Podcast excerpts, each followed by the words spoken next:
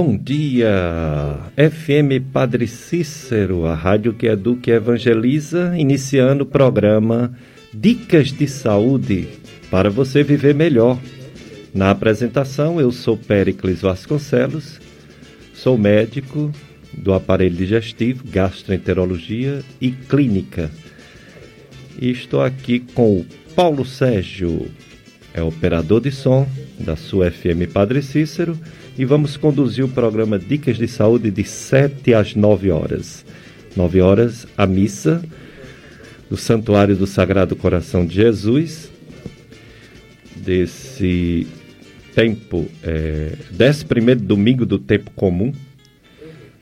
E é, você vai assistir aqui na FM Padre Cícero, pode também assistir pelo YouTube, Paróquia Sagrado Coração de Jesus, PSCJ Coração de Jesus, Sagrado Coração de Jesus, você pode assistir a missa pela internet, né, pelo Facebook, pelo YouTube.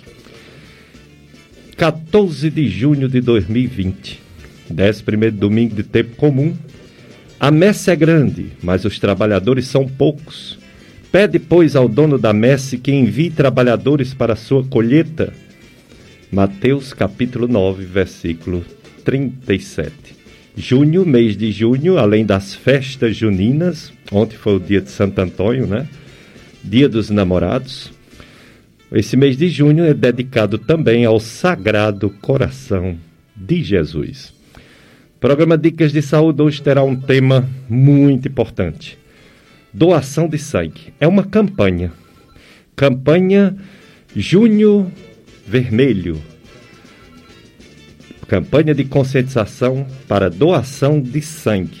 Também é o Júnior Laranja, que orienta, conscientiza sobre anemia e leucemias.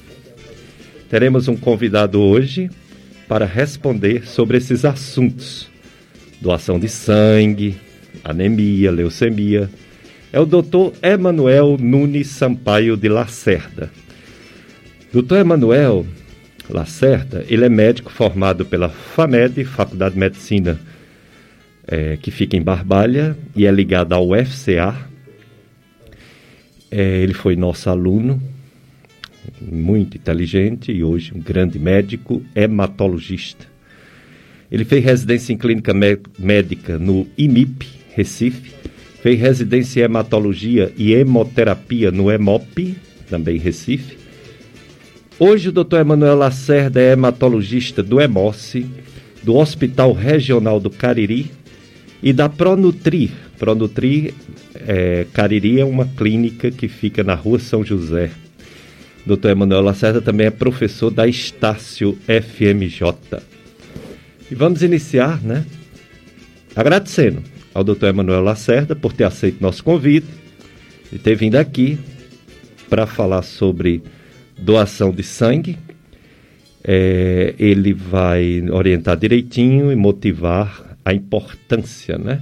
Porque a gente sabe que menos de 2% dos brasileiros doam sangue e o ideal para um país seria entre 3 a 5%. Cada vez que você doa sangue, você pode beneficiar três ou quatro pessoas. E essa situação de doação de sangue está um pouco comprometida com a pandemia. O pessoal fica com certo receio, né? De doar sangue, de sair de casa. Obrigado, doutor Emanuel Lacerda, por ter vindo, a, por ter respondido né, as nossas perguntas e falar sobre a doação de sangue, a campanha, campanha Junho Vermelho, doação de sangue, Junho Laranja, anemias, que são várias, leucemias, que são várias. Obrigado, doutor Emanuel. Bom dia. Bom dia aos profissionais da Rádio FM Padre Cícero. Bom dia aos ouvintes. Queria agradecer pelo convite. Eu fico muito lisonjeado porque há mais ou menos uns 10 anos atrás tive o prazer de ser seu aluno na Faculdade de Medicina em Barbalha e agora poder compartilhar esse momento como colega de trabalho. Então, em relação à doação de sangue, é, a bolsa de sangue que é doada, ela pode ser fracionada, dividida. Então, tem como separar os componentes O principal são as hemácias, é aquela que dá a cor vermelha ao sangue, aquela cor viva. E a outra camada seria de plaquetas e a outra camada de plasma. Então, como cada um desses componentes pode ser utilizado em pacientes diferentes, é, se calcula essa probabilidade de poder ajudar três vidas diferentes, três, três pessoas, é, pacientes diferentes. Quando se fala quatro, talvez seja porque se considera que o plasma também pode ser utilizado para fazer um derivado, que é o crioprecipitado. Também é um hemocomponente, mas ele é derivado do plasma. Mas a função seria muito semelhante. Então eu acho que ah, o cálculo mais correto seria que uma doação de sangue é útil para três pacientes, então passível de salvar três vidas. É, e de fato, existe um cálculo hemoterápico que é importante que se tenha em torno de 3 a 5% de doadores em uma população. Porque o, o que importa, na verdade, não é que o doador vá uma vez ao hemocentro. O interessante é que ele seja fidelizado. Então ele tem o hábito de doar continuamente. No caso do homem, por exemplo, ele pode doar com intervalo a cada dois meses, mas que no máximo durante um ano seja quatro vezes. E no caso das mulheres, elas podem doar com intervalo de três meses, mas que ao longo de um ano possa ser doado no máximo três vezes também. É, é até um privilégio em relação a, ao sangue, porque é, é renovável. Então, aquele sangue doado não vai lhe fazer falta. Com repouso, boa alimentação, hidratação, seu organismo é capaz de se recuperar e você fica apto a novas doações. Então, diferente de um órgão sólido, por exemplo, como o rim, ninguém tem o, a capacidade de doar mais de uma vez o rim, por exemplo. Então, assim, até uma benção é, em relação ao sangue ter esse privilégio de poder ser doado e poder repetir quantas vezes é, for necessário. Em relação a essa pandemia do coronavírus, né, que pegou todo mundo de surpresa, é, de fato diminuíram as doações. É, o estoque reduziu um pouco, mas de maneira compensatória, é, esse isolamento social, que até então estava mais efetivo, fez com que reduzisse também de maneira compensatória os acidentes, homicídios, então situações que é, exigem muito a demanda de sangue para transfusão. Então, até de maneira compensatória, fez com que essa redução parcial na doação de sangue não comprometesse quem precisa ainda de fato. Mas é um alerta para que quem seja quem é doador de sangue não perca o hábito de doar sangue e principalmente é, lembrar que não é interessante que todas as pessoas procurem Hemocentro para doar sangue todas de uma mesma vez. Não, é interessante que se mantenha uma distribuição ao longo do ano, porque não vai ter sentido o Hemoci, por exemplo, receber muitos doadores de sangue numa época que, que não está precisando tantas bolsas de sangue. Então, assim, o ideal é que tenha um, uma programação, um planejamento. O Hemoci faz isso com os doadores, ele consegue remarcar as doações, geralmente a cada três meses, quatro meses, para mulher e homem, respectivamente, e faz com que mantenha seus estoques para que fique à disposição para uma possível intercorrência, necessidade mais, mais urgente, até porque a, a demanda por sangue não é homogênea todo, todo ano. Existem épocas festivas principalmente que infelizmente já é esperado mais acidentes, mais homicídios, dentre eles o carnaval. A Semana Santa, por incrível que pareça, também é uma época muito crítica, que se exige muito do banco de sangue, feriados prolongados. Então, nessas épocas, principalmente, a demanda aumenta e os doadores diminuem. Geralmente porque as pessoas podem estar viajando, passeando, férias, consumir bebida alcoólica, isso aí acaba reduzindo a, a oferta pelo sangue e a demanda acaba sendo maior. Então, alertar para essa situação. Dicas de saúde na sua FM Padre Cícero, eu, Péricles Vasconcelos e o Paulo Sérgio estamos aqui conduzindo o programa. Você que está ligando agora, é, metade do programa, como vocês perceberam, é de forma remota, né, gravada, e metade ao vivo. É, se você é, quer passar alguém para alguém que está dormindo agora para assistir esse programa em outro, em outro horário, né? Você pode entrar em contato com o www.clubesintonia.com. Clubesintonia.com é o site do nosso amigo, compadre e radialista Tony Santos. clubesintonia.com. Lá tem o podcast de vários programas. Aí você pode assistir ou passar para alguém assistir esse programa e outros. Também você pode assistir esse programa e outros no YouTube podcast YouTube, podcast Gastroclínica Vasconcelos, também no YouTube. É. E você, além da sua rádio, além do seu rádio, que assiste esse programa e outros, você pode entrar no Rádios Nets. Você tem um parente que mora Fortaleza, Recife, São Paulo, Rio, no exterior, fora do Brasil, você pede para ele baixar o aplicativo Radiosnet. E aí na Radiosnet você pega a FM Padre Cícero, você escuta tranquilamente. Qualquer local do planeta Terra você assiste não só a FM Padre Cícero, mas outras emissoras de rádio pelo Radiosnet. Né? Então é importante passar isso para as pessoas, porque muita gente diz assim: ah, eu perdi o programa Queria tanto assistir, mas não pude. Então hoje a gente sabe que a vida foi facilitada, né? Com a internet. Como também as transmissões de missas de todas as todas não, várias, né? Várias paróquias, inclusive a nossa.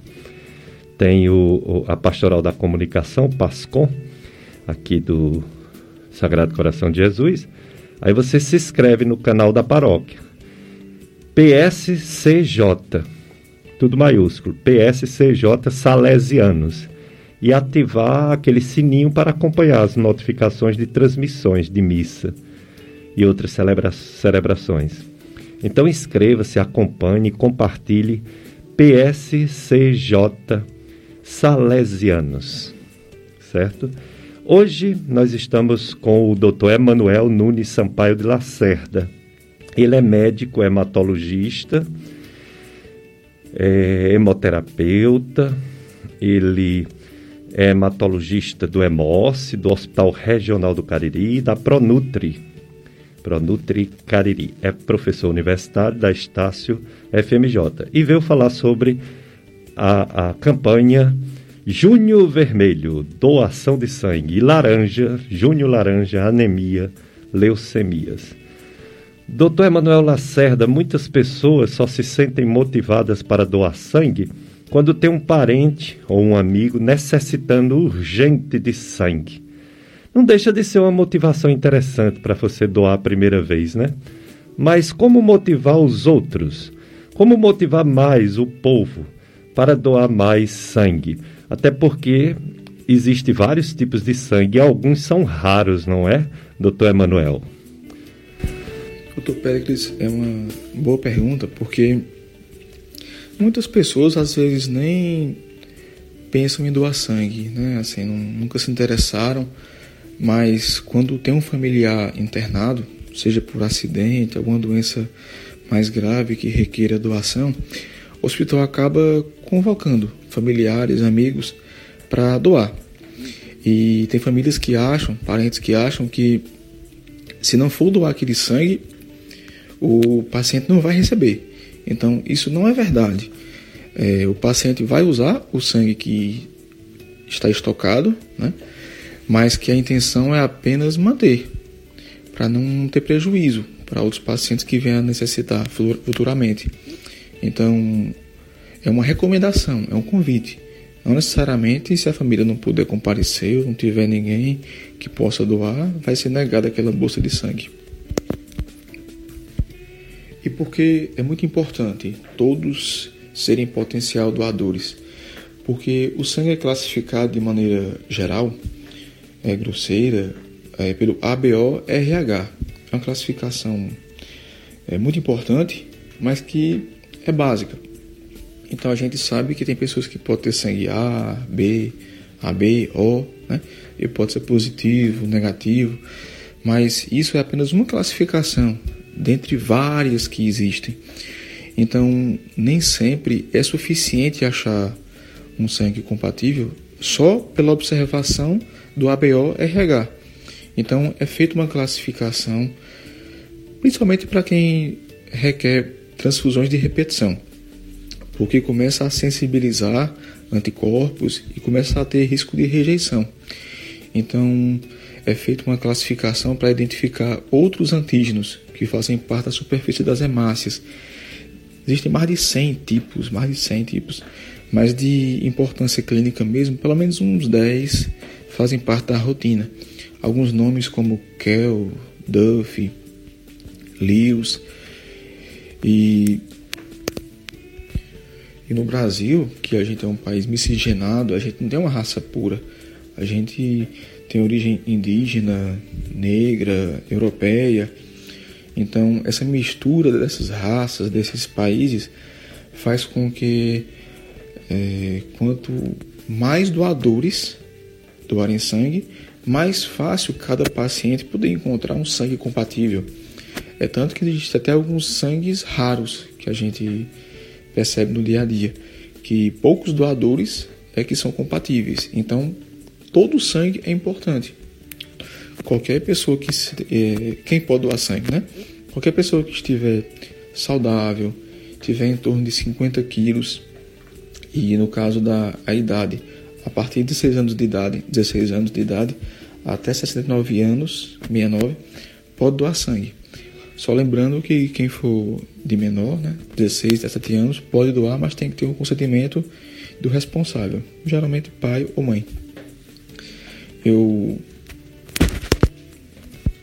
quando eu era adolescente, é, a lei não permitia ainda, essa é uma alteração recente, então assim, eu já tinha anseios no, no ensino médio para não só ser médico, mas eu já tinha anseio de ser médico hematologista e desejava doar sangue né, para ajudar as pessoas, mas na minha época eu não tive esse privilégio. Eu fui passar a doar sangue assim que eu completei 18 anos de idade.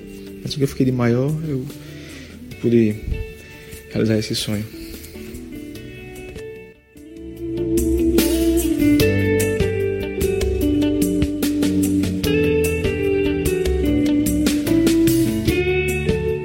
Décimo primeiro domingo do tempo comum, a messa é grande, mas os trabalhadores são poucos. Mateus 9, 37. É, atenção, empresários da região do Cariri. Anuncie sua empresa na Rádio FM Padre Cis 104,5, a emissora mais popular e querida da região do Cariri. Conheça nossos pacotes promocionais de mídia, que inclui, incluem ótima quantidade de chamadas diárias, horários de grande audiência, bonificações e valores bastante acessíveis.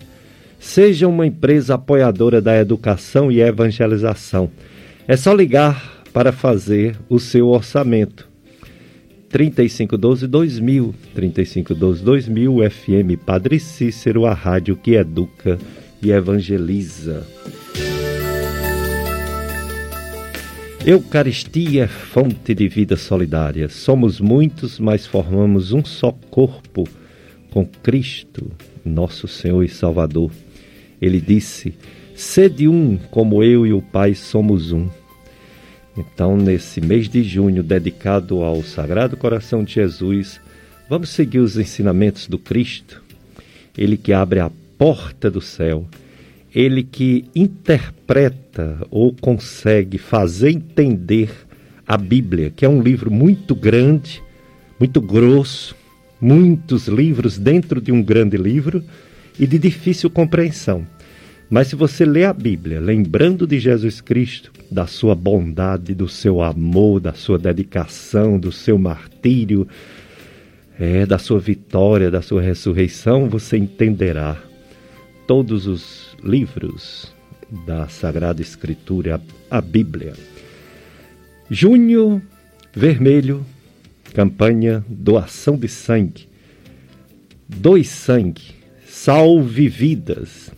E também é o Júnior Laranja, anemias e leucemias. Estamos entrevistando o Dr. Emanuel Lacerda. Ele é médico hematologista do Hemoce, do Hospital Regional do Cariri e da Pronutrir. E é professor universitário, Estácio FMJ. Doutor Emanuel Lacerda, é, Júnior Laranja fala sobre anemias e leucemias. Anemias é um mundo, né? Consequência de diversas doenças. E também ela é classificada em vários tipos. Não existe só anemia por deficiência de ferro, né? Como muita gente pensa. São muitos tipos de anemias e a maioria é consequência de outras doenças. Fale sobre anemias, doutor Emanuel Lacerda? Doutor Péricles, anemia realmente é um mundo, viu? É, é um assunto gigantesco, porque quando se fala anemia, não disse nada, né? Existem vários tipos de anemia, vários tipos. É, tem desde aquela anemia hereditária, que teve uma herança familiar, né, genética, dentre elas anemia falciforme, é, talassemia, esferocitose hereditária, também tem anemias por doenças sistêmicas crônicas, né? Dentre elas, quem é doente renal, que faz hemodiálise, também é, pode ter anemia. Quem tem cirrose, quem tem vários tipos de câncer, também pode ter anemia. Anemia por sangramento, seja ela do intestino, é, trato genital, estômago e até mesmo carencial, né? Então, assim, é uma triste realidade social, mas a gente ainda consegue ver pacientes que chegam para se consultar, que após uma conversa, né, anamnese, uma consulta, a gente percebe que o motivo da anemia é a alimentação. É, os nutrientes são muito importantes para fabricar o sangue. O principal é o ferro. Então, assim, tem até uma, uma cultura é, época dos nossos avós, né? Nossos pais, que sempre valorizou muito feijão, né? Feijão, beterraba, vai de cada família e cultura. Mas a principal fonte de ferro é a, a carne vermelha, né? A carne de gado também o fígado, né? Bovino. Mas a carne de gado é a principal fonte que a gente tem de, de ferro. Então, assim, é um alimento de alto custo, né, para muitos brasileiros. Nem todos têm o privilégio de comer carne com frequência. Claro, uns podem não querer comer por opção, vegetariano, dieta, mas é como se fosse até uma alerta natural do organismo, porque se não fosse importante comer carne, não iria fazer falta quem não come. E pessoas que passam muito tempo se privando dessa alimentação rica em ferro, uma hora pode desenvolver anemia. Então, digamos que anemia é o primeiro passo para investigar a causa. Então, só falar que tem anemia não disse tudo. Precisa investigar, precisa procurar a causa necessariamente precisa ser um especialista, porque algumas anemias são provocadas por outros órgãos que estão cometidos, como eu falei anteriormente, algum tipo de câncer, por exemplo, alteração renal, sangramento, má alimentação, mas a hematologia, de maneira mais peculiar, mais íntima com o assunto, acaba tendo olhos diferenciados para ajudar na investigação quando for necessário.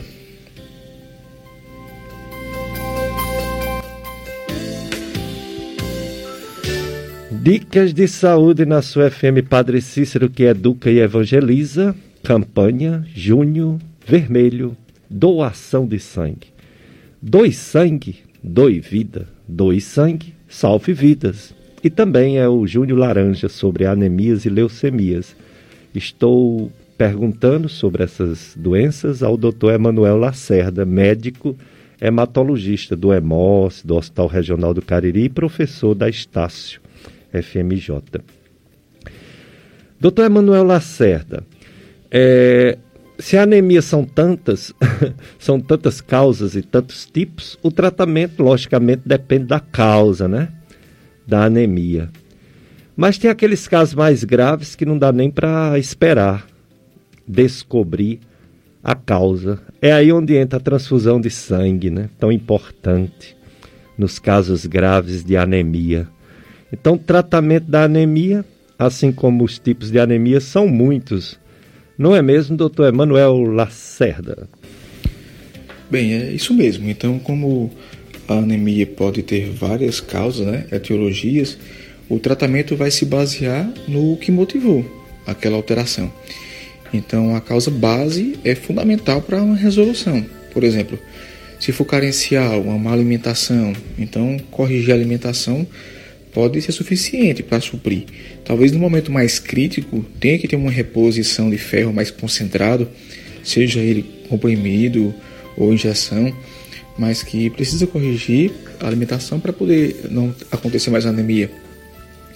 O ferro é o principal entre os nutrientes, mas outros também, como vitamina B12 e ácido fólico, se também estiver reduzido, também compromete a recuperação. Porque eu costumo dizer que fabricar o sangue é como uma obra. Ninguém consegue fabricar o sangue só com, só com ferro. Por exemplo, fazer um, um muro, né? Você não usa só o tijolo. Também tem que ter cimento, areia, água. Mesma coisa é o sangue. Então tem que ter um ambiente propício para que a produção seja eficiente. Então faz necessário ferro, um estoque adequado, a B12, que é uma vitamina, ácido fólico e demais nutrientes. Em relação às anemias hereditárias, né, a talassemia falciforme, é, são pacientes que têm vários graus de acometimento. Então, talassemia, por exemplo, os casos mais graves são pacientes que descobrem ao nascimento com, e desde a infância precisam de sangue para se manter vivos, né? E desenvolvimento adequado do organismo. Então, estes realmente precisam de transfusão com frequência durante toda a vida. Se o motivo, por exemplo, for sangramento, vai ter que investigar, por exemplo, endoscopia, colonoscopia para avaliar o intestino, o estômago, se for alguma doença crônica, por exemplo, doença renal, pode ser necessária reposição de hormônio, a eritropoetina é um exemplo. Então, assim, cada situação tem que ser bem investigada, avaliada, para ter o tratamento direcionado e correto, para a melhor recuperação possível.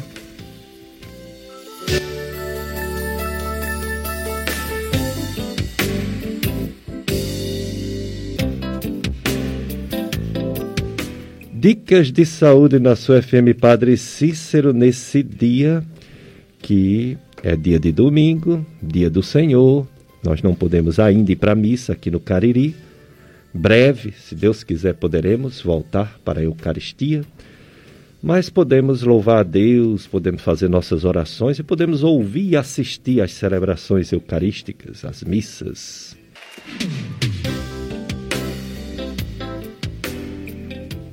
Dicas de saúde. É, eu e o Paulo Sérgio, eu sou Péricles Vasconcelos. Quem está ligando o rádio agora, eu sou médico clínico e do aparelho digestivo. E o Paulo Sérgio é o operador de som e acumula também aqui o cargo de telefonista. Você pode participar. Você liga 3512 2000, faz sua pergunta, faz seu comentário sobre o assunto de hoje, né? Sobre anemias sobre leucemias, sobre doação de sangue. Você doa sangue? É, menos de 2% da população brasileira doa sangue, como é pouco. O ideal seria de 3 a 5%, em torno de 4%. Portanto, no Brasil, a metade das pessoas que alguns países do mundo doa sangue, o Brasil é a metade, como é pouco. Deveria mais pessoas, bem mais gente, doar sangue para uma necessidade. Às vezes a gente só lembra de doar sangue quando tem um parente nosso, um amigo nosso passando mal, precisando de sangue num hospital. não é mesmo? O Senhor fez a terra produzir os medicamentos. O homem sensato não despreza os medicamentos. Eclesiástico, capítulo 38. Dr. Emanuel Lacerda é médico hematologista, está falando sobre a campanha Junho Vermelho, doação de sangue, e laranja, anemias e leucemias. Dr. Manuel Lacerda, as leucemias também são várias, né? Também são várias, tem leucemias agudas, tem leucemias crônicas. O povo pode pensar que a anemia leva a uma leucemia, mas são coisas distintas, né?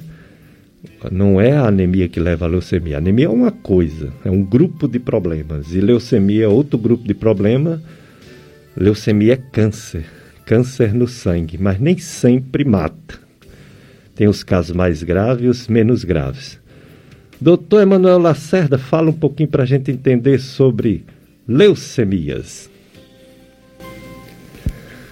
Doutor Pericles, é, leucemia realmente é um nome que assusta, né? É uma doença que faz lembrar pessoas em quimioterapia, que caem cabelo, alta mortalidade.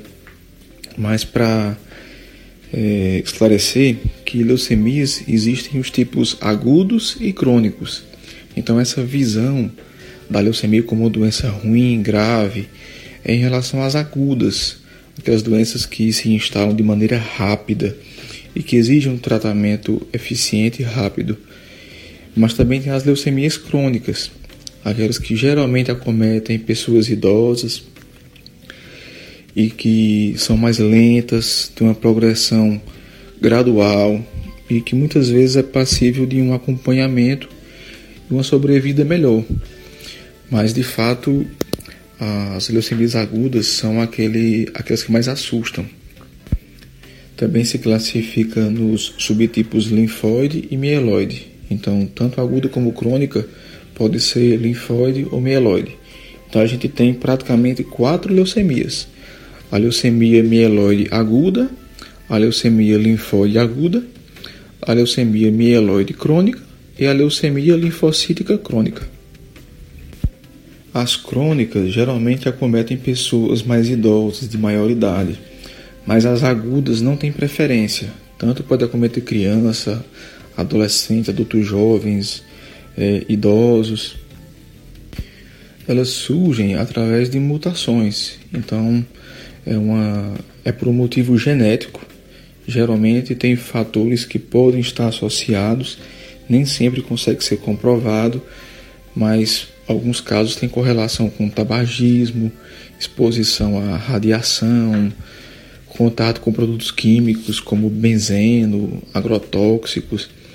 Então é até curioso como na minha experiência eu percebi que muitos pacientes que adquirem leucemia tiveram contato com agricultura, com veneno, sem a proteção adequada. Por se tratar de mutações, digamos que se torna mais difícil a prevenção, porque elas ocorrem de maneira aleatória e nem sempre é possível você é, fugir do, do agente causador. É, de maneira popular, até se fala que as leucemias elas é, é o sangue virando água, né? Porque faz correlação à produção de leucócitos, que são os glóbulos brancos que proliferam de maneira desenfreada. Então isso faz com que consuma a medula é, do paciente e faz com que reduza a produção de hemácias e plaquetas.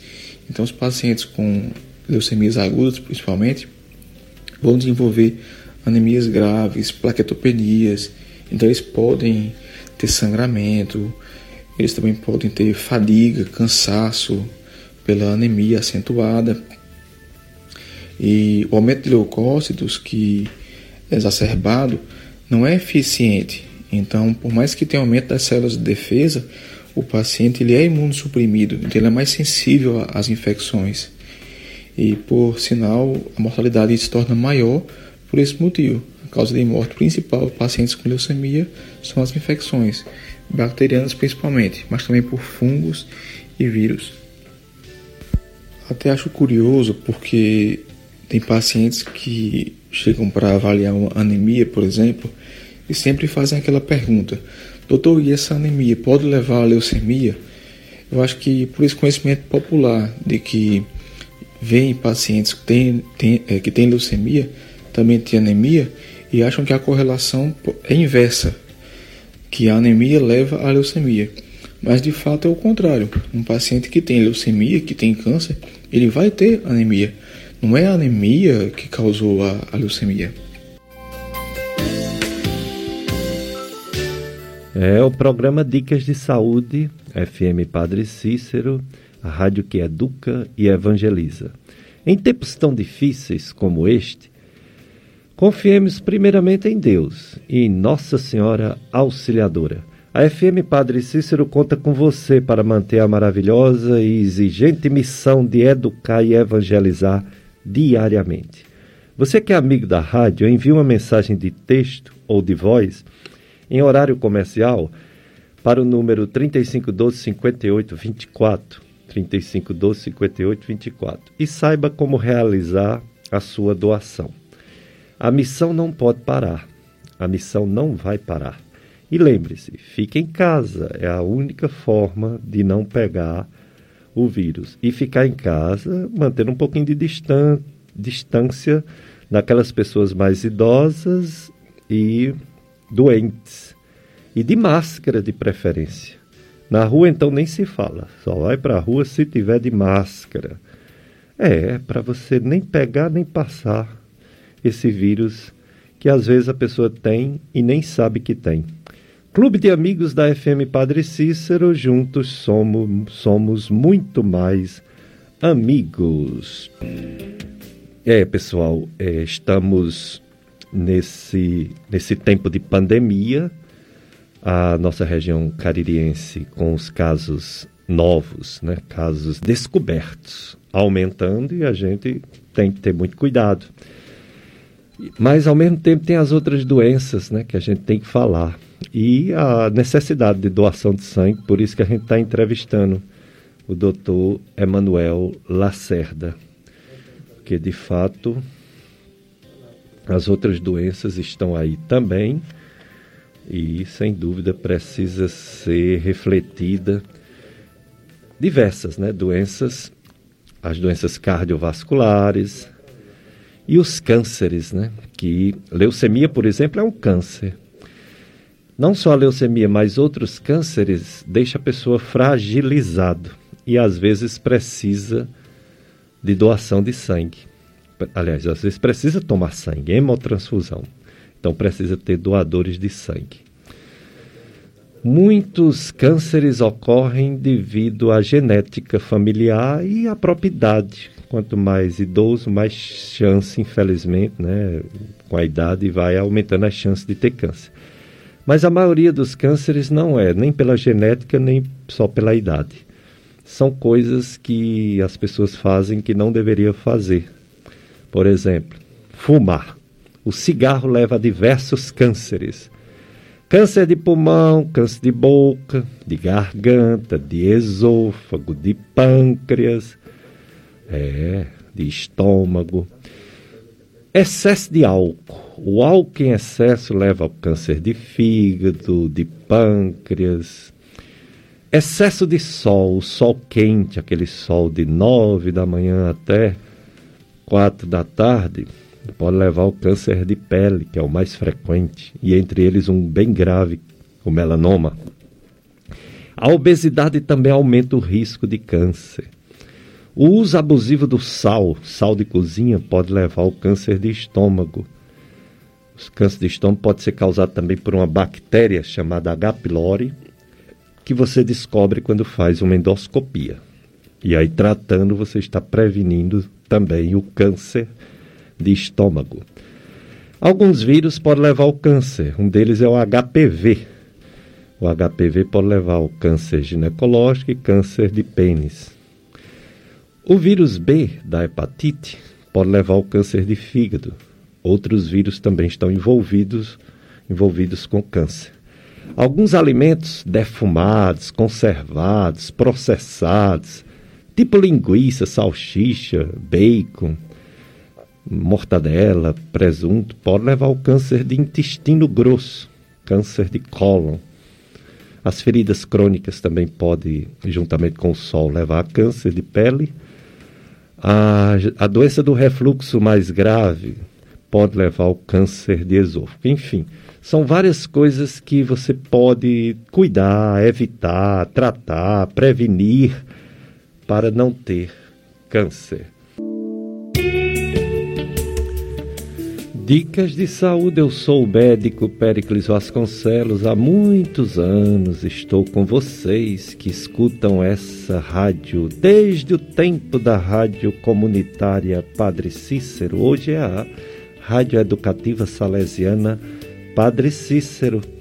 E hoje, juntamente com Paulo Sérgio, estamos levando esse programa, dando dicas de saúde para você viver melhor. É, o, os exercícios físicos são fundamentais para evitar muitas doenças. É muito importante se exercitar. É muito importante ter uma boa alimentação. Não abuse em alimentos gordurosos, não. Não faz bem à saúde. Excesso de doce, excesso de açúcar também não faz bem à saúde. Excesso de massas, né?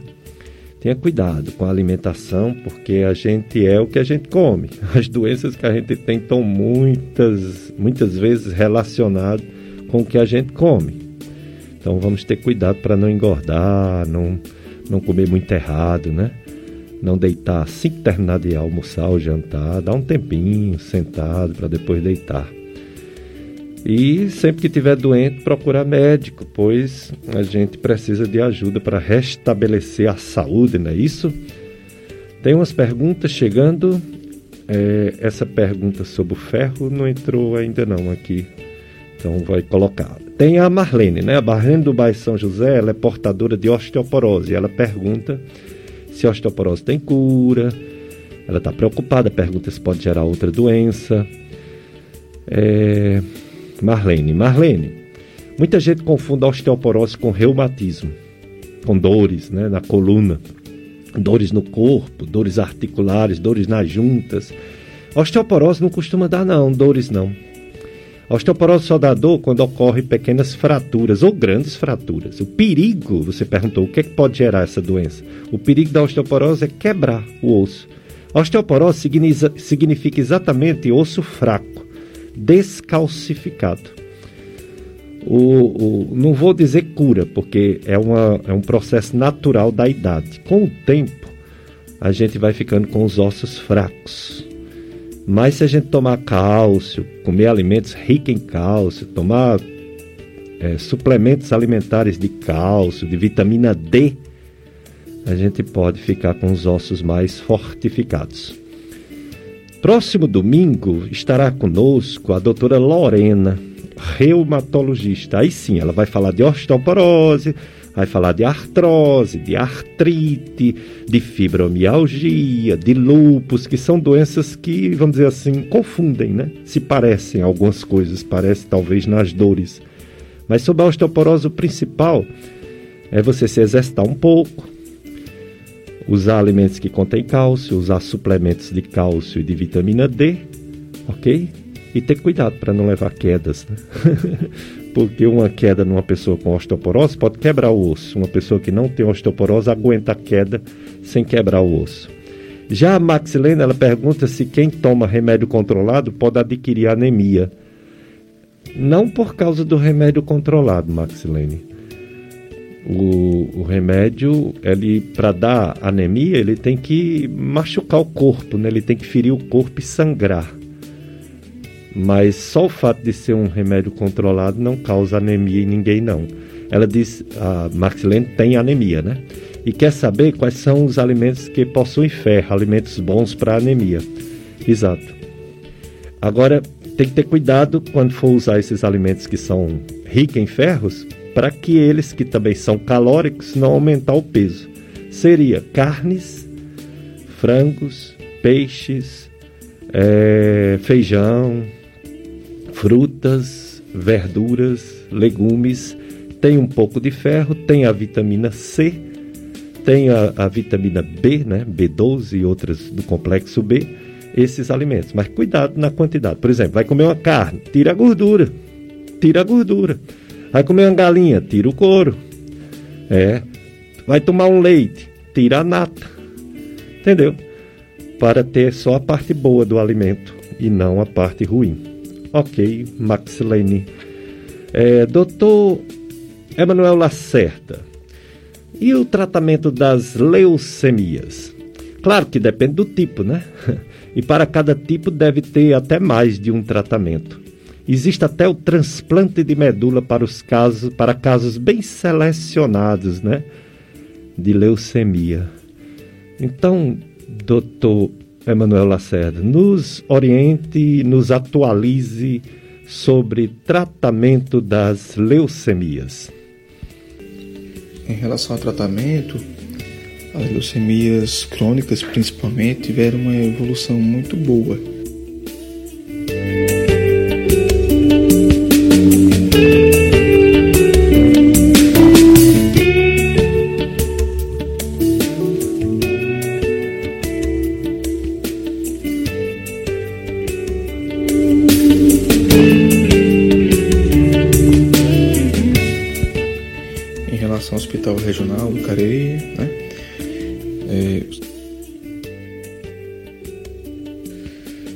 porque antigamente se fazia apenas quimioterapias venosas e não eram tão eficientes. Esses pacientes muitas vezes evoluíam para doença aguda e chegavam a falecer. Mais recentemente tiveram novas descobertas, medicamentos e existe uma tendência para que as leucemias crônicas tenham um tratamento também de quimioterapia, mas de forma oral, comprimido, que pode ser adquirido nas consultas periódicas de rotina e usar em domicílio. E que melhorou bastante a sobrevida desses pacientes. Primeiramente aconteceu com a LMC, né, leucemia mieloide crônica, foi um marco histórico mudou a evolução desses pacientes e mais recentemente a LLC, leucemia linfocítica crônica, está passando por uma transição, mas que já tem já foi descoberto o tratamento oral que está sendo aprovado para uso em primeira opção e que é uma tendência, então que essas é, leucemias possam ser tratadas de maneira mais confortável, de maneira oral consultas periódicas e o paciente com conforto de seu lar e com efeitos adversos praticamente mínimos. Já as leucemias agudas, elas ainda hoje incomodam. Então elas são doenças é, gravíssimas que o tratamento mudou muito pouco ao longo dos anos, por muito esforço que se fez, não conseguiu mudar tanto a, a evolução do quadro. Então, os pacientes precisam realmente fazer uma quimioterapia, são internados, tem muitos efeitos adversos, os pacientes geralmente caem o cabelo, as defesas caem bastante, tem risco de sangramento, depende de transfusão e a sobrevida nem sempre é favorável. Claro, existem vários tipos de mutações, então vão ter os casos mais graves e os menos graves. Mas de forma geral, leucemias agudas, elas são bem agressivas. E mais um artifício para o tratamento é com o transplante de medula óssea. Então, nos casos que a quimioterapia não foi suficiente para controlar a doença, geralmente ela pode voltar após o tratamento. Tem casos que faz-se necessário achar algum é, algum familiar geralmente que seja compatível e que tenha essa possibilidade de poder doar a medula óssea e poder ter a chance de cura. A grande dificuldade é porque, como eu falei anteriormente, a gente faz parte de um país miscigenado, a gente não tem uma raça pura. Claro, isso traz a beleza do Brasil, de cores, raças, beleza. Mas em relação a hematologia, a transplante de medula óssea geram dificuldade, porque essa mistura genética faz com que dificulte muito mais encontrar alguém compatível. Por isso, também um apelo dos hemocentros para que as pessoas se cadastrem para doar medula óssea.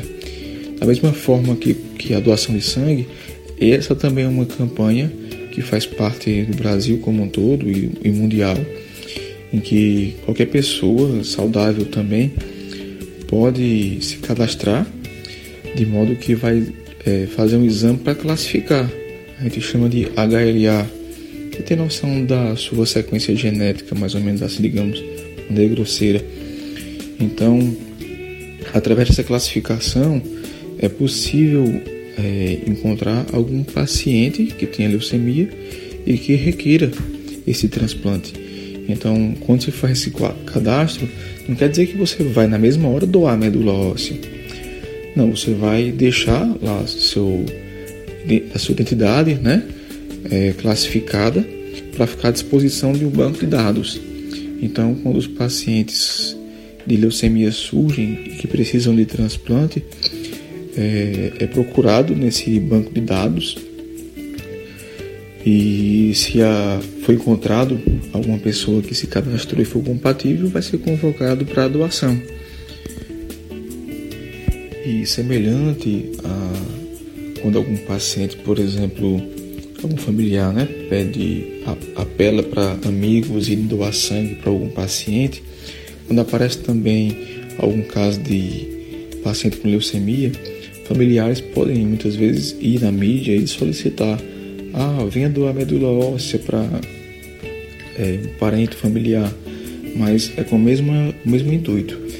Então é para que motivar pessoas saudáveis a se cadastrarem, porque quanto mais cadastro tiver, maior a chance de encontrar alguém compatível. Não necessariamente quem vai se cadastrar vai doar para aquele paciente.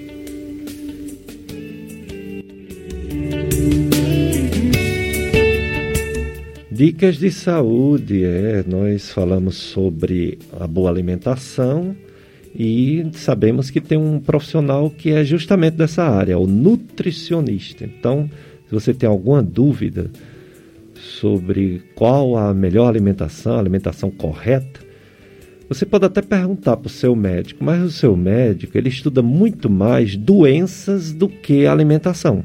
Quem estuda muito mais alimentação é o nutricionista. Então, ele que tira, ela que tira, o nutricionista, a nutricionista, as dúvidas sobre uma excelente alimentação. Outro ouvinte, que é portadora de gastrite, pergunta se quem tem gastrite pode doar sangue. Pode sim, viu? A não ser que essa gastrite seja tão grave a ponto da pessoa vomitar sangue. Aí realmente não pode.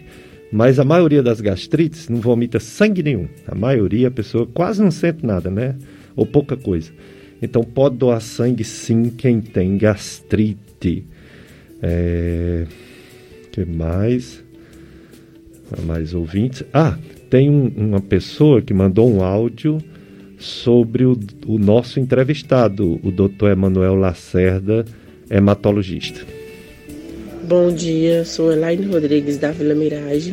Venho aqui parabenizar esse médico excelente, Manuel Lacerda, pois minha tia Maria de Fátima faz acompanhamento com ele no Emoce e que Deus abençoe ele sempre. Muito bem, olha aí, doutor Emanuel, elogio de quem trabalha, né, de forma correta, né, competência, doutor Emanuel Lacerda, médico hematologista. É, mais uma pessoa. É, bom dia, doutor Pericles. Bom dia para você também. Bom dia a todos os amigos da Rádio Ouvintes. Eu sou Antônio Alves. Sou de Juazeiro do Norte, mas estou há dois anos morando em Bebedouro, São Paulo, desde 2002. Eu sou doador de sangue. Parabéns, Antônio Alves. E nunca fui forçado a fazer isso.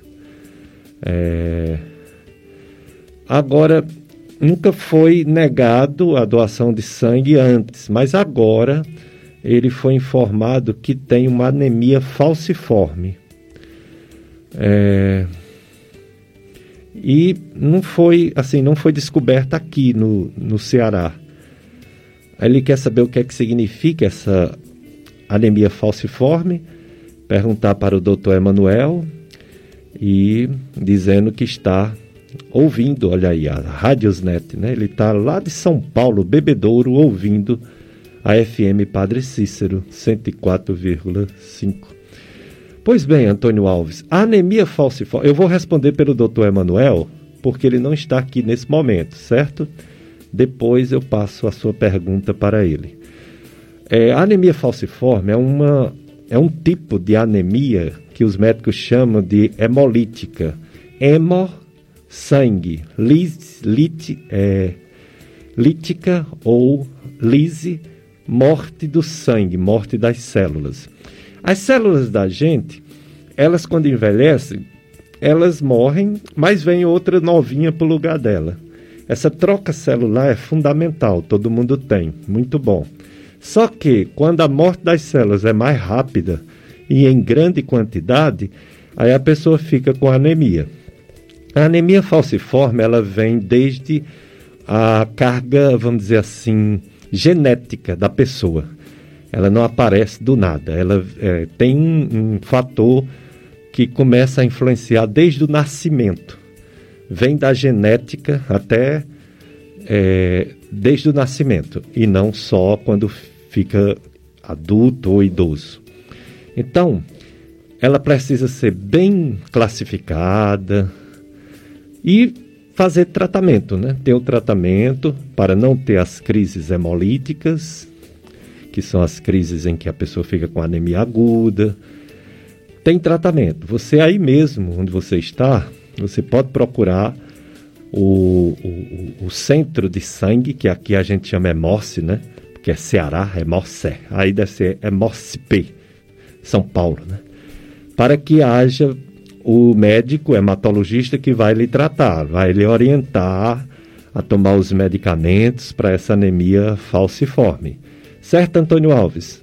Então você tem que tratar e em questão de você doar ou não, quem vai decidir é o médico aí de São Paulo, ok?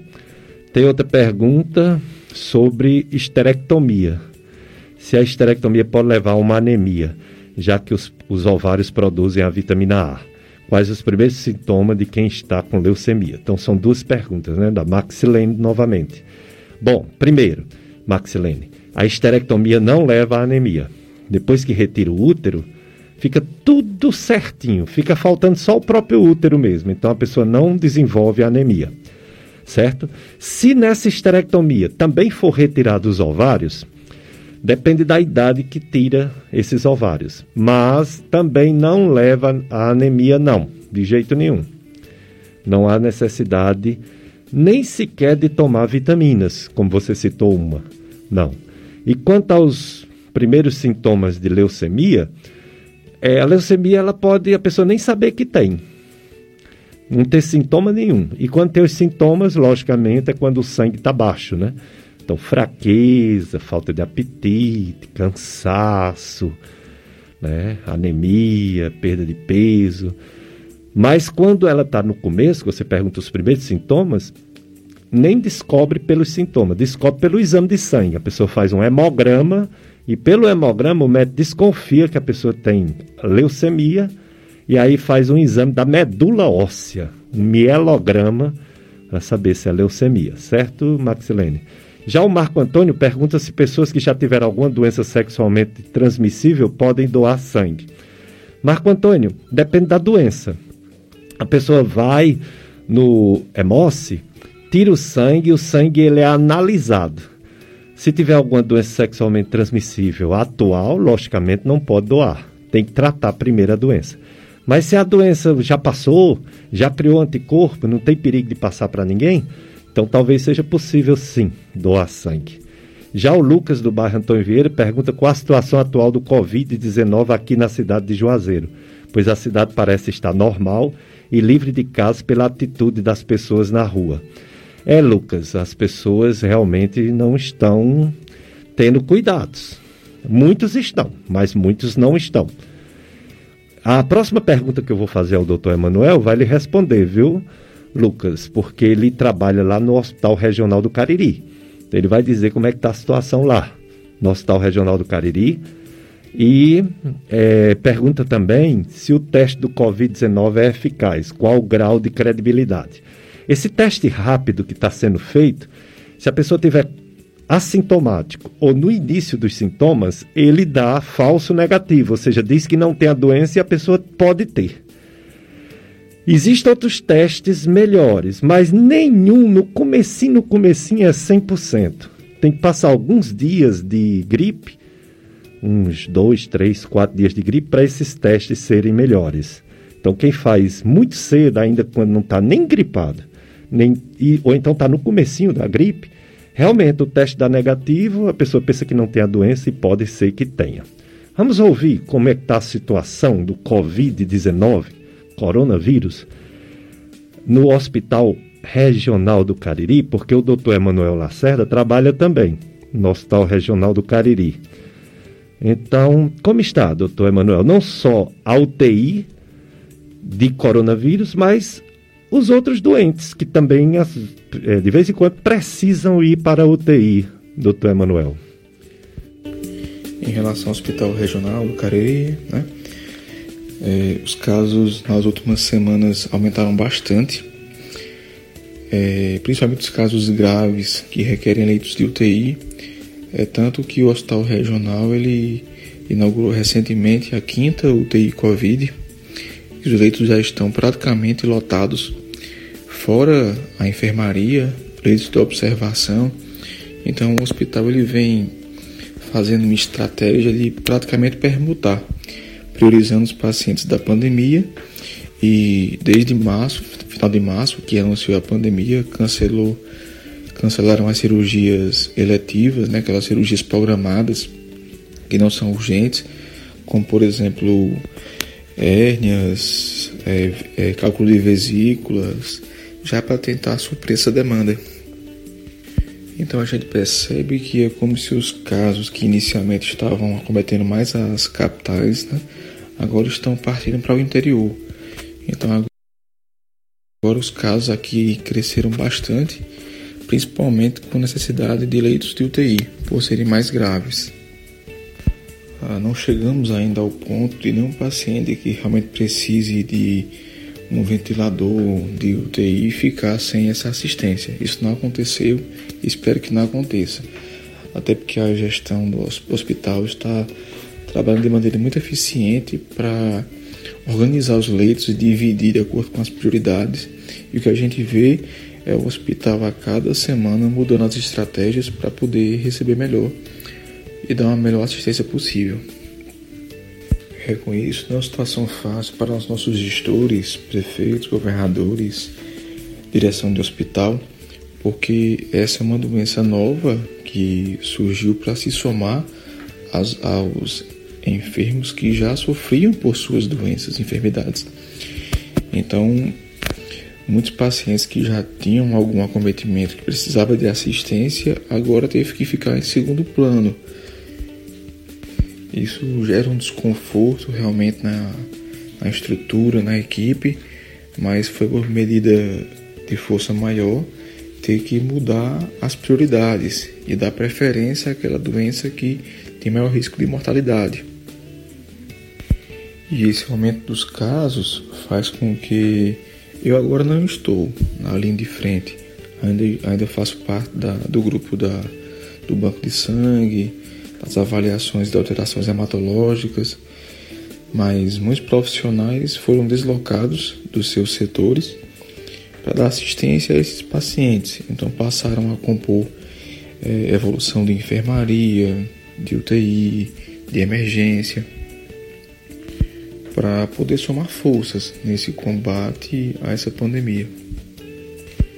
E espero que com todo esforço, estratégia, planejamento, colaboração da população e dos gestores, a gente consiga passar por essa situação bastante difícil, delicada, com o mínimo de prejuízo, né, de sequela possível, porque eu, porque já é notório a cicatriz, a ferida que vem causando.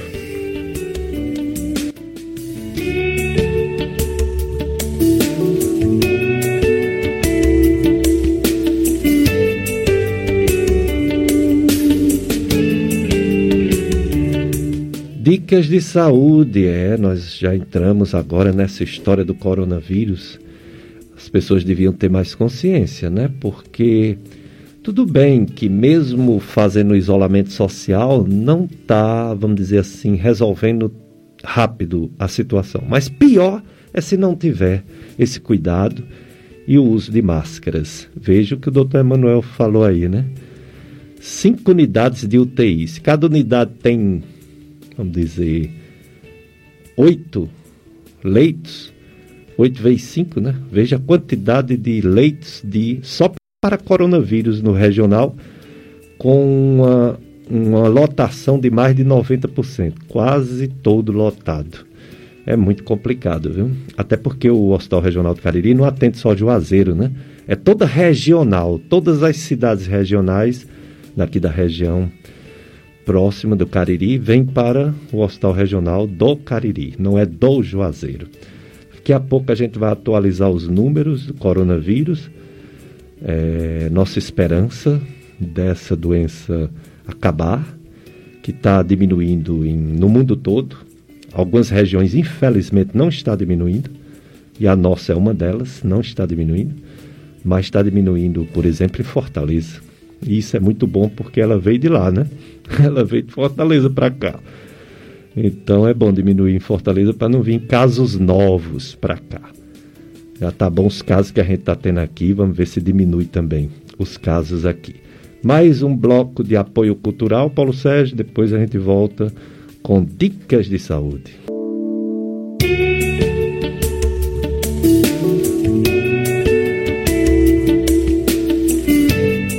Dicas de saúde na FM Padre Cícero. Um ouvinte pergunta: se gripar nesse período que estamos vivendo, pode ser um sinal de Covid-19?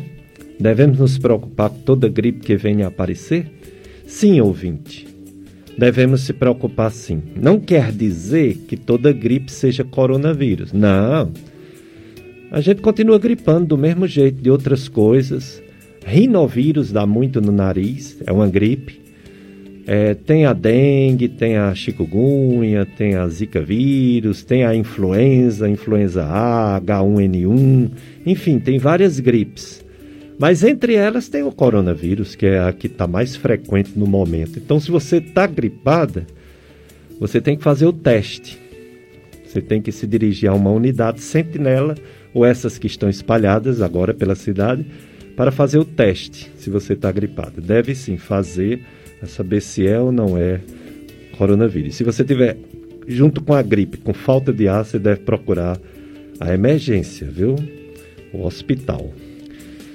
Tem um ouvinte que quer fazer uma pergunta, não é isso, Paulo Sérgio? Vamos lá? Bom dia, doutor Pérez. Eu sou um ouvinte aqui sua, da cidade do Crato. Sei que não é hora de eu falar sobre isso, mas o senhor, em ser um especialista em garganta, em estômago, eu queria saber por que quando eu tomo um medicamento, à noite, que eu tomo um remédio para fibromialgia, eu passo a noite entalando minha garganta quando esse o remédio está enganchado na garganta. É, era, era importante, se você tivesse dito se isso é novo, está acontecendo agora, ou se isso já acontece há muito tempo. Se isso já acontece há muito tempo, não se preocupe não, que não é nada grave não, viu? Apenas tenha cuidado, tomar esse comprimido com bastante água, viu? E não deitar assim que terminar de tomar. Mas não é nada grave não. Agora, se for novo, se for recente, se for de um de poucos meses para cá, aí não, aí você precisa fazer um exame para olhar a garganta. Uma laringoscopia, que é uma espécie de endoscopia. Aliás, a própria endoscopia já faz essa tal dessa laringoscopia, para ver o que é está acontecendo na sua garganta, tá certo? Bom, doutor Emanuel Lacerda está falando sobre doação de sangue. E a Larissa do bairro São Miguel pergunta quais as sequelas neurológicas do Covid-19 no corpo. Uma pessoa sem sintoma pode ter aquela sequela, a sequela dessa doença? Larissa, é uma doença nova, né? Os médicos ainda estão estudando, aprendendo, mas provavelmente não. Uma pessoa assintomática não vai ter sequela no corpo, não, de jeito nenhum. Ele vai, ela vai ter se ela adoecer, se ela estiver bem mal, né? Aí sim, vai para o cérebro e pode deixar sequelas. Mas uma, uma forma leve pode ser que fique sem sentir o gosto das coisas por alguns dias, o sabor, o cheiro, mas depois passa, depois volta ao normal. E a forma sintomática, essa é que não dá problema mesmo, a maioria, né? Ok? Agora, o doutor Emanuel Lacerda, ele vai falar agora sobre é, a questão de, de que antes ele disse que estava tudo bem, porque mesmo sem o povo doar sangue, o povo estava no isolamento social e não se acidentava de moto, de carro, não tinha bebida, não tinha as brigas nos bares. E as doenças não estavam precisando tanto de sangue. Mas agora que houve essa flexibilização no lugar do distanciamento social, está voltando a ter acidentes, né? De todo tipo e violência. Então, um apelo, né? Um apelo que a gente faz à população para doar sangue. Doutor Emanuel Lacerda vai também fazer esse apelo para doar sangue. É interessante que, pontualmente agora com o começo da pandemia, a gente percebeu que as transfusões reduziram bastante então, o regional, por exemplo, é, que transfunde quase 500 bolsas por mês, chegou a transfundir metade das bolsas.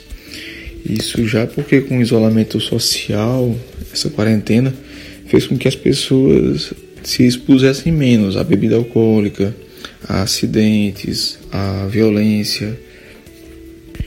Mas recentemente a gente já percebe que tem uma tendência a aumento já começaram a voltar a acontecer, a liberar né, o fluxo parcialmente e faz com que as pessoas se exponham mais a situações de risco. Então, esses pacientes que demandam transfusões de urgência começaram a aumentar. Assim, eu considero essa região até abençoada né, pelo Padre Cícero, porque a gente tem um equilíbrio entre os doadores e os pacientes. Então, até nos períodos mais críticos de festivos, feriados, carnaval, a gente consegue suprir a demanda com qualidade. Mas é importante uma adesão da população, quem for saudável, se motivar, quem já for doador, convidar amigos, parentes, para também passar a ser doador de sangue, porque o mais importante é manter o estoque. Então, é, para gerar um equilíbrio, porque vai ter pessoas que doam sangue, mas pode em um momento estar doente e não pode doar. Pode estar viajando, pode ter alguma situação passageira que impeça a doação ou impedimento, né? Ou até mesmo chegar a uma idade que não possa mais doar sangue. Então é preciso que os doadores se renovem para poder complementar esse grupo. E o processo para doar sangue é muito simples. Você vai comparecer ao hemocentro com documento de identificação, deve estar saudável, ter um peso de pelo menos 50 quilos, a idade de 16 anos até 69 anos de idade, sendo que quem for de menor tem que ter um, um parecer de quem for responsável, né? uma autorização do responsável, geralmente pai ou mãe. O tempo para doação é de mais ou menos 5 a 10 minutos se recomenda que esteja bem alimentado. Mesmo assim, se oferta um, um lanche para doação para evitar que o paciente tenha alguma, algum mal-estar. O volume de sangue chega a ser quase 500 ml, mais ou menos doado, né? porque 450 ml da bolsa e uma amostra um pouco complementar para que faça alguns exames para pesquisar infecções silenciosas. O doador passa por uma entrevista que acontece com a enfermeira que tenta identificar alguma situação que impeça. Mas se o paciente estiver saudável ou alguma doença crônica controlada, é liberado para doação.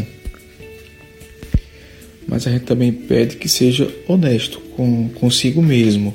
Então, assim, já tem alguns casos que a gente percebe que o doador procura o hemocentro porque às vezes ele passou por uma situação de risco de infecção, seja contato com agulha, seringa, é, sexo desprotegido, uso de drogas. Então ele pode talvez querer usar o artifício da doação de sangue para poder fazer um check-up.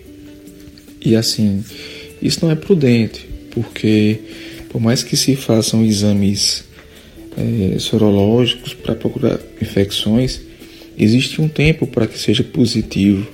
Então, alguns casos de pacientes infectados, ou doadores né, infectados, pode passar despercebido pelos exames de, de avaliação e essa bolsa chegar a contaminar um paciente que não tinha infecção, como por exemplo hepatite B, hepatite C, HIV. Então, fazer esse exame de consciência. Se você não, é, não está, é, está em dúvida ou não está saudável, não deve procurar o hemocentro, deve procurar uma assistência médica, seja urgência ou ambulatório, atenção básica, para se proteger, para se consultar, mas não tentar é, fazer um, uma doação pensando no check-up que vai ser realizado, mas com risco potencial para o receptor.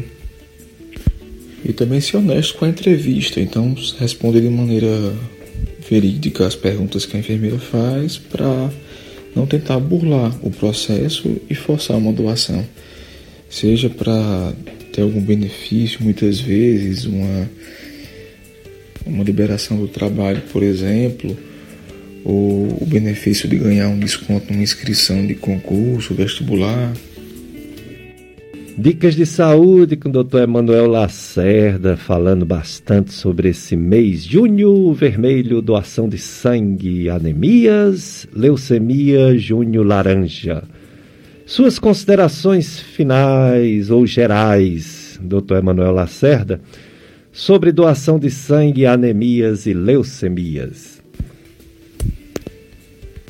Bem, então eu tentei passar, através desse nosso debate, nosso diálogo, que a doação de sangue deve se tornar um hábito na população, que ela não deve ser ocasional, mas que cada pessoa perceba que vai ter alguém com sangue compatível, então sempre vai ter algum paciente que precisa de sua ajuda. Eu acho que eu não falei antes, mas uma bolsa de sangue que é doada, ela fica conservada numa geladeira apropriada, né, refrigerada, em torno de 4 graus Celsius, e ela tem uma validade em torno de 42 dias. E como a gente não sabe quando vai ser necessário uma emergência para ser utilizado, então precisamos manter os estoques sempre disponíveis, suficiente para atender a população. Sei que o tempo é, o tempo é curto, talvez tenha muitas dúvidas dos ouvintes. A gente não pôde, com essa pandemia, ter essa interação de perguntas e respostas ao vivo, mas espero uma próxima oportunidade, já estou me convidando, ó, é, poder responder a cada dúvida dos ouvintes, mas eu tentei com esse debate e esclarecer o máximo possível.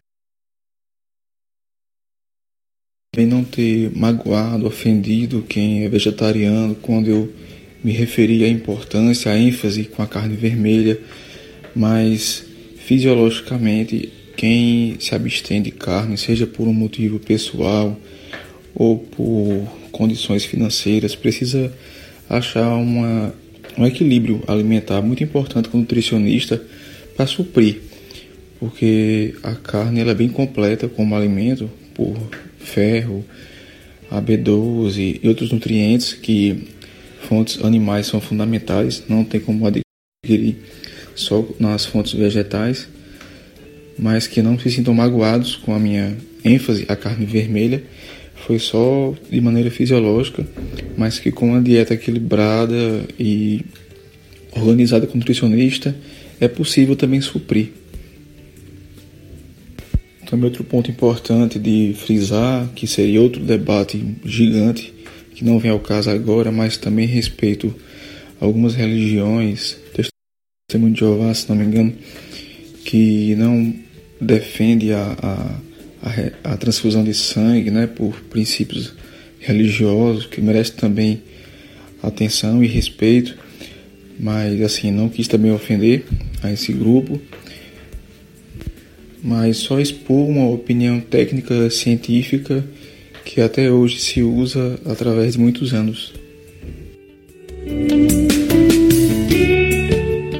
Dicas de saúde, é, e vamos agradecer ao Dr. Emanuel Lacerda por ter nos dado tantas informações importantes, relevantes.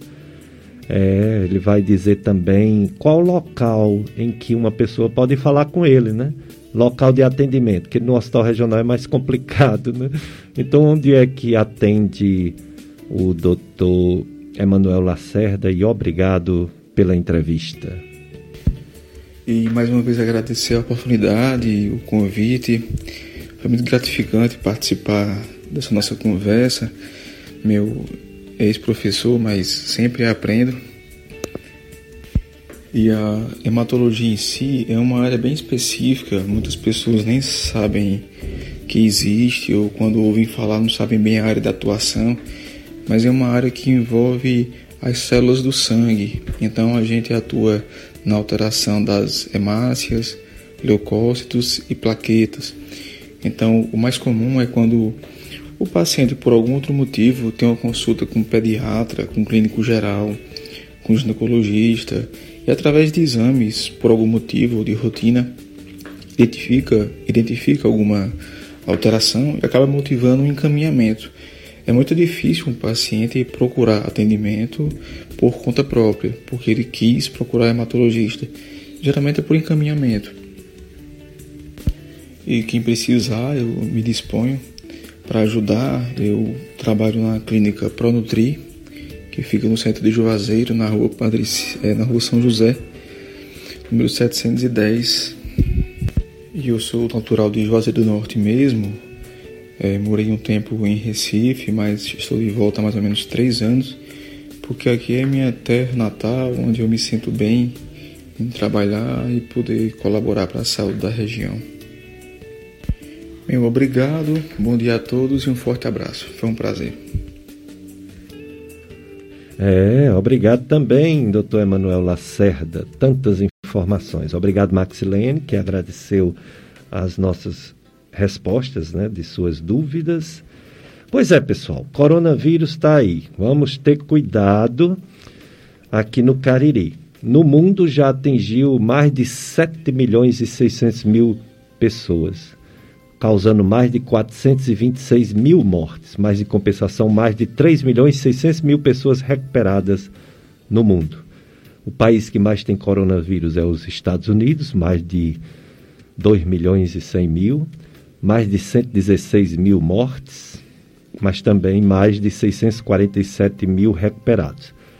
Segundo lugar, tanto em número de casos como em número de mortes, é o nosso Brasil. No Brasil já morreu mais de 42, 42 mil pessoas do coronavírus e já tem mais de 850 mil contaminados. Em compensação, temos mais de 379 mil mais recuperados. Aí depois vem a Rússia, Reino Unido, Espanha, Índia, Itália. No nosso Ceará, infelizmente, já faleceu, não resistiu à doença, 4.853 pessoas no nosso Ceará. É, de antes de ontem para ontem, foram 41 mortes registradas. Não quer dizer que morreu os 41.